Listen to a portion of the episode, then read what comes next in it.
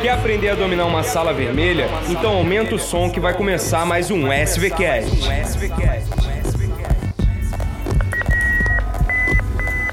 Eu sou Miguel Barrela. Eu sou Pedro Ribeiro. Essa é a Sala Vermelha. E esse é o SVCast.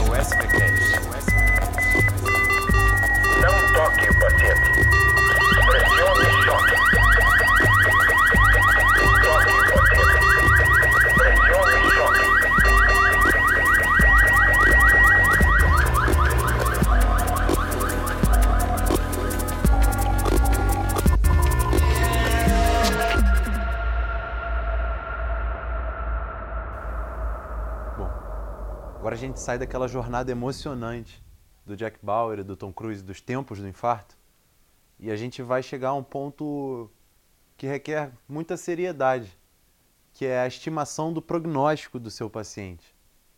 Isso aqui é coisa mais comum do que alguém te perguntar Doutor, ele vai ficar bem? Ele vai ficar bem? Ei, ele vai ficar bem? Nesse momento, o seu paciente faz um apelo a seu senso de humanidade. Ele busca conforto para uma situação que está afligindo ele. E aí, cabe a você fornecer conforto, mas sem jamais romper com seu conhecimento de ciência. Nós não devemos fornecer nem falsas esperanças, nem pessimismo inadvertido. Você não concorda? Imagina que fantástico seria você, já com seu exame físico, com seus achados, dizer se seu paciente tem maiores ou menores chances de um bom prognóstico. Cara, eu sou suspeito para falar, mas eu acho isso excepcional. Ah, mas pô, esse tempo inteiro estudando infarto, ninguém nunca inventou um troço desse, não? Cara, já inventaram. A partir de um estudo de Philip Kimball, de 1967, a gente gerou uma tabela que prevê se o seu paciente tem maiores ou menores chances de um melhor prognóstico. Pessoal, presta atenção, cara, nessa classificação aqui. Vale a pena memorizar e ter ela aí à disposição do, no plantão. Ah, não, Pedro, não, não, não. Mais coisa para memorizar, eu me recuso. Tá bom, tá bom. A tabela tá indo junto com o nosso fluxograma. Mas tenta memorizar, ela é curtinha. Saca só, são quatro classes.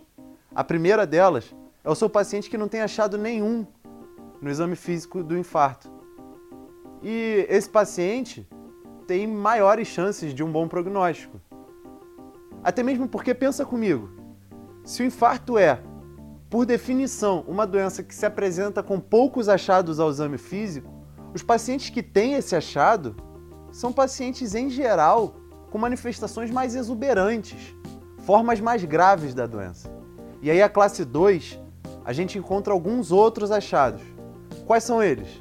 Bom, ele pode ter um galope de B3, uma quarta bulha, ele pode ter turgência jugular patológica. Lembra o que, é isso? Bota o paciente a 45 graus, avalia se existe turgência jugular. Bom, uma série de coisas. Se ele tiver também estertores pulmonares, significa que o pulmão dele está começando a encher de água porque o ventrículo esquerdo não consegue jogar o sangue para frente, certo? Esse é o paciente classe 2. E a chance dele de evoluir com melhor prognóstico é menor do que a do classe 1. Paciente classe 3 é aquele paciente que se apresenta em edema agudo de pulmão, maré montante, o pulmão está cheio d'água. Cara, esse cara tem uma disfunção ventricular esquerda grave. O pulmão dele está cheio de água. Então, o prognóstico dele começa a ser um pouco pior. E o quarto é o pior cenário possível. É o paciente que se apresenta em choque cardiogênico. Bom, a definição de choque cardiogênico é discussão para um outro momento. Mas esse paciente que se apresenta chocado em vigência de um evento de infarto, esse paciente tem um prognóstico mais reservado. E agora você consegue responder à família de maneira mais precisa se ele vai ou não ficar bem. Mas jamais, jamais deixe de confortar a família. É seu dever como médico, certo? Falou, pessoal. Um abraço. Não esquece não, comenta aqui embaixo e isso aí eu já falei no outro vídeo. incrível que com apenas dados do exame físico você consegue estimar o prognóstico do seu paciente com uma síndrome coronariana aguda. Muito bacana. Isso é dominar um paciente grave, dominar as condições que assolam esse paciente, dominar a doença dele. Mais que isso, a gente já sabe que existem outros dois scores muito importantes de predição dentro de uma síndrome coronariana aguda, principalmente na SEM-SUPRA, e que são ferramentas fundamentais para tomada de decisão. O que, que eu vou fazer com esse meu paciente? Qual é a gravidade dele real?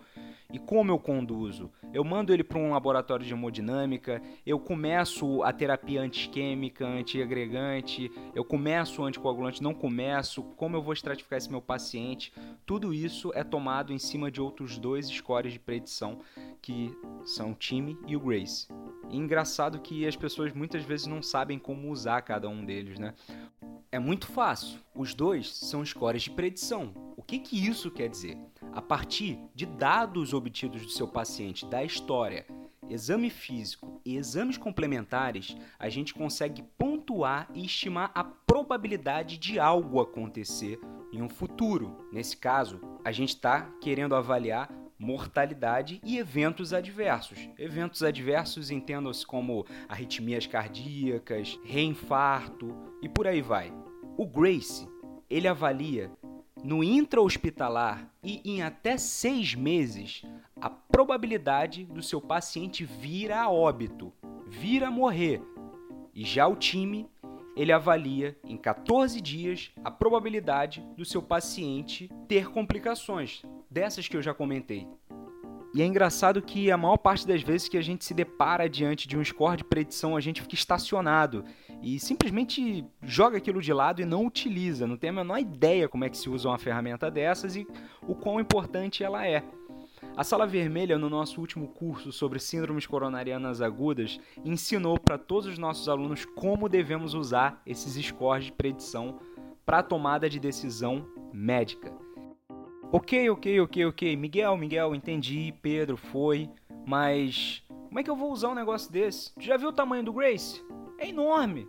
E o time tem que ficar decorando aqueles sete pontos. Tá maluco? Cara, relaxa. Uma coisa que eu tenho certeza que te acompanha em todos os plantões é o teu celular. E dentro do teu celular você consegue calcular qualquer um desses scores é, eu diria até que é mais fácil do que instalar os dedos. E incrível como ele te dá precisão sobre o seu paciente, que te dá uma segurança.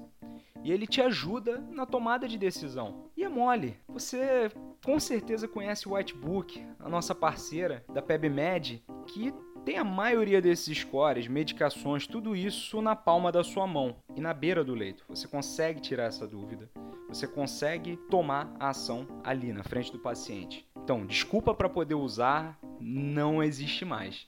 E ainda tem mais. Se você quiser se aprofundar um pouquinho mais nesses dois scores, a sala vermelha tem um texto falando sobre eles, como você usa cada um deles e o que, que um tem de melhor do que o outro. E mais ainda, galera, a gente está no workshop, a gente está no momento de imersão. Dentro da sala vermelha, estamos sim te ensinando como ter domínio de um paciente grave. Sim, sim, sim. É agora. Começou no dia 1 de abril e vai até o dia 10. Lembrando que dia 9 é o último dia para assistir todos os quatro primeiros vídeos. E no dia 10 você vai ver o quinto vídeo desse workshop. Então corre, não dá bobeira. Você vai aprender sim como ter domínio de um paciente grave e como, em até três meses, aprender tudo que a maioria dos recém-formados não conseguiram aprender em seis anos, ok? Um abraço.